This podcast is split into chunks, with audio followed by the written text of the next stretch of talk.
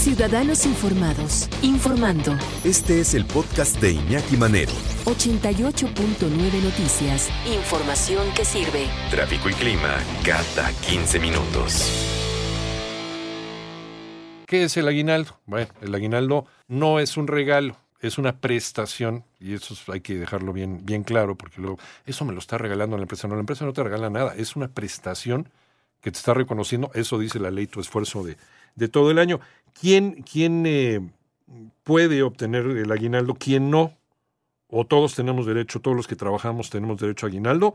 Pues mejor que eso nos lo platique el maestro, el maestro de la Escuela Libre de Derecho, Luis Enrique Díaz Mirón. ¿Cómo estás, Luis Enrique? Bien, Iñaki, qué gusto estar aquí también contigo. Igualmente, que siempre, siempre nos vienes a, a quitar estas, estas dudas.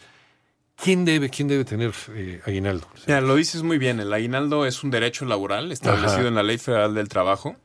Entonces, todas las personas que tienen una relación laboral en la iniciativa privada tienen derecho al aguinaldo, independientemente de si ganan mucho o poco, si son directivos de confianza, de base, todos tienen derecho al aguinaldo. Ajá, si eres diputado, senador. Más todavía. La Ley Federal del Trabajo establece un principio de proporcionalidad, de que si no has trabajado todo el año, te corresponde solamente la parte proporcional a lo que has trabajado.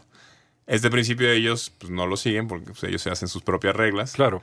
y pues ellos dicen que les toca tanto y te les toca tanto, ¿no? Pues, no sé. Si yo llevo trabajando un mes, ¿tengo derecho a aguinaldo o no tengo Si derecho tuvieras trabajando un día, tendrías día. derecho a una parte proporcional, pues, que sería quizás ínfima, pero el derecho lo tienes. ¿Cuánto? Eh, la ley establece un mínimo del valor de el valor de 15 de 15 días, de una quincena más bien. ¿no? Porque puede ahí desatarse una, una duda de si la gente trabaja nada más dos o tres o una vez a la semana, si le tiene que dar 15 días o es el valor de una quincena y es así, o sea, es el valor de una quincena y guardando la proporción que la propia ley establece. Pero puedes dar más allá de una quincena. Depende, eso ya corresponde al patrón. ¿no? Cada Ajá. relación, y es un tema individual, aunque Ajá. hay, hay contratos colectivos que establecen este beneficio más allá de lo que dice la ley, pero en los contratos hay personas que tienen un aguinaldo de hasta dos meses de salario. ¿no? Una vez que tú y tu patrón fijan una regla superior a la que establece la ley, esa se convierte en la regla. Tampoco, tampoco es facultativo para el patrón decir, bueno, no llego a los dos meses, pero te respeto los 15 días de ley. No, o sea, si tú y yo ya dijimos que nuestro mínimo o nuestro norma va a ser de 30 días de aguinaldo, eso es lo que se tiene que cumplir. Sí, porque hay, hay, por ejemplo, ofertas de trabajo que te dicen, te especifica prestaciones superiores a la ley. Ahí incluye también el aguinaldo. Sí, normalmente cuando, cuando en una oferta de trabajo hay prestaciones superiores a la ley, Ajá. normalmente eh, se enfocan en aguinaldo, prima vacacional, vacaciones superiores a las de la ley, que son, eh, digamos, en general estos tres conceptos los principales este, eh, prestaciones que añaden a tu salario. Ahora, eh, estoy por honorarios. Estoy por honorarios. ¿Recibo o no recibo aguinaldo? Fíjate que es un tema muy delicado muy porque formalmente no Sí. recibes como, como, como ninguna otra prestación laboral. ¿no? Ahora hay que distinguir y hay que ser muy honestos, o sea, una, una, una, una auto, autorreflexión patronal, Autocrítica, ajá. eh, una autocrítica, porque la Ley Federal del Trabajo establece que la relación de trabajo existe cuando hay subordinación, dependencia y la contraprestación de un salario.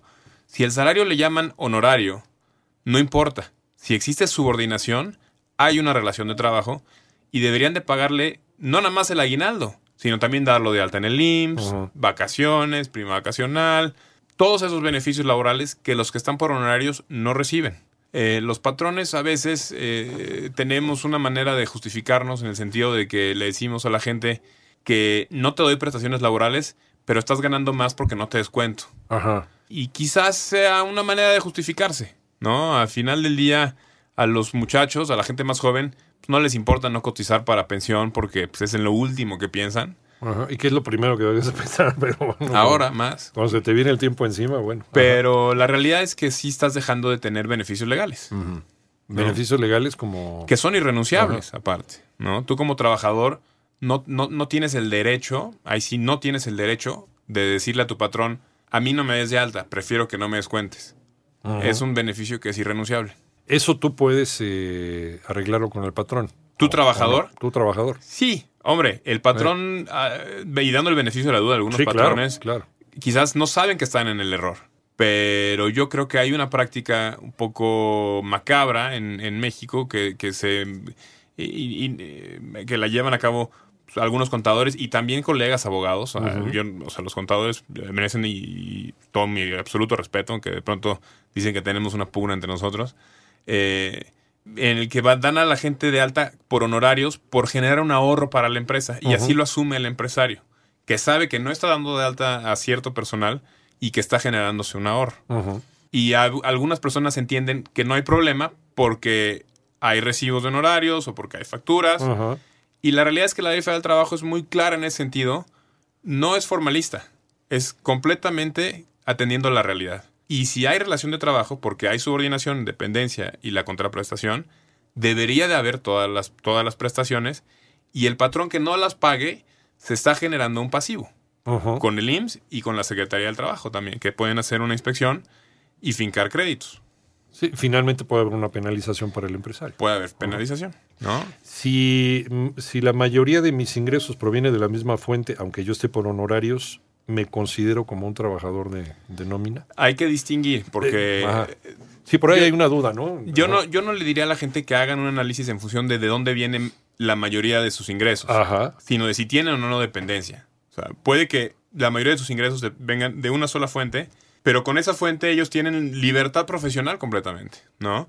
Puede que yo le preste servicios a un monstruo, a un Pemex, a un CFE, Ajá, a un NIMS, y que sea un contrato que para mi despacho sea mi mayor fuente de ingresos.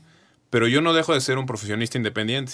Si ese es el caso, no hay relación de trabajo y no hay derecho de nada. Sin embargo, si a la persona de la que recibe esos honorarios le puede hablar en cualquier momento y preguntarle por qué no estás en tu escritorio, hoy te Ajá. encargué esto, quiero que esto lo tengas a tal hora, eh, quiero que vayas por eso, quiero que vayas por aquello, y tú tienes una obligación de obediencia Ajá. a esas instrucciones, hay subordinación Eso quiere decir que sí hay, y sí hay relación de sí hay trabajo. relación de trabajo. Eh, estamos platicando con el maestro Luis Enrique Díaz Mirón, maestro de la Escuela Libre de Derecho, especialista en Derecho Laboral, sobre el aguinaldo. Y nos pregunta Luis Enrique, preguntas del público Eduardo Hernández, ¿es por ley que te hagan descuentos o retención de impuestos en el aguinaldo? Eh, sí, a tu radio escucha hay que decirle que sí es Ajá. por ley, aunque no es por la ley federal del trabajo. El- ningún descuento, eh, salvo los descuentos relacionados con la seguridad social que están en la ley del IMSS, ningún descuento al salario está en, el- en la ley federal del trabajo.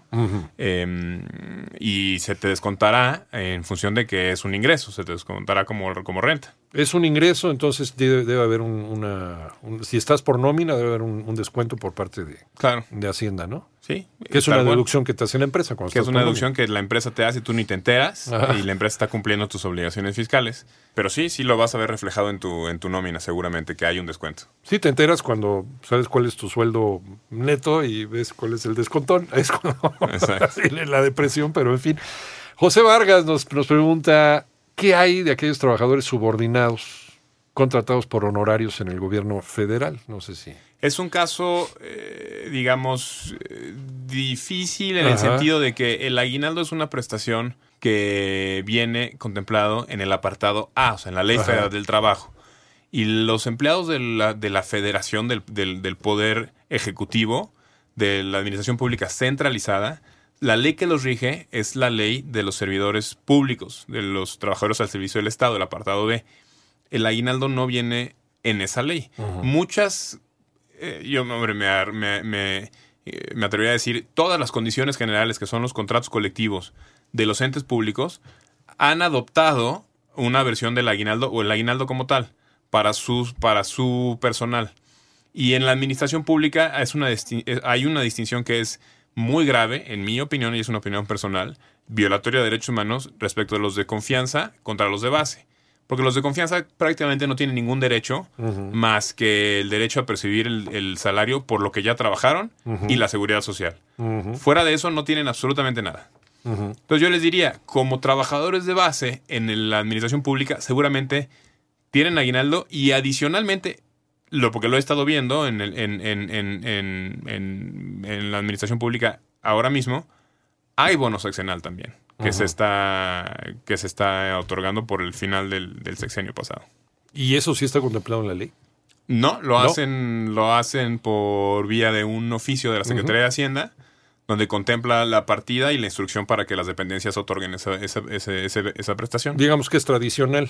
No es legal, sino es tradicional, ¿no? Sí, y los y los lo que sí está en la en la ley de los burócratas es eh, una prestación que es el quinquenio, Ajá. famoso también, que eh, hombre, no la dominamos o no hablamos mucho de ella porque en realidad no existe en el apartado A para los que trabajamos en la iniciativa privada, esa prestación no existe. Entonces, bueno, ellos tienen otras cosas, tienen más vacaciones, tienen diferentes beneficios. eh, y el aguinaldo habrá que checar sus condiciones generales. Yo pensaría que si es un trabajador de base, seguramente sí lo tiene. Y si está en una condición general, es tan derecho como estando en la ley federal del trabajo, Ya. O sea, sí aplica como si fuera. como si fuera la ley. como si fuera la ley. Aquí hay una pregunta que nos hace Edith y es parte de una discusión que, que está tomando mucha fuerza, Luis Enrique, porque además se, se ha tratado de, de- de regular en México.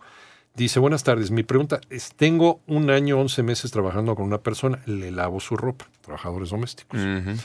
Voy cada 15 días, me toca recibir aguinaldo por ese trabajo, gracias. La respuesta es sí.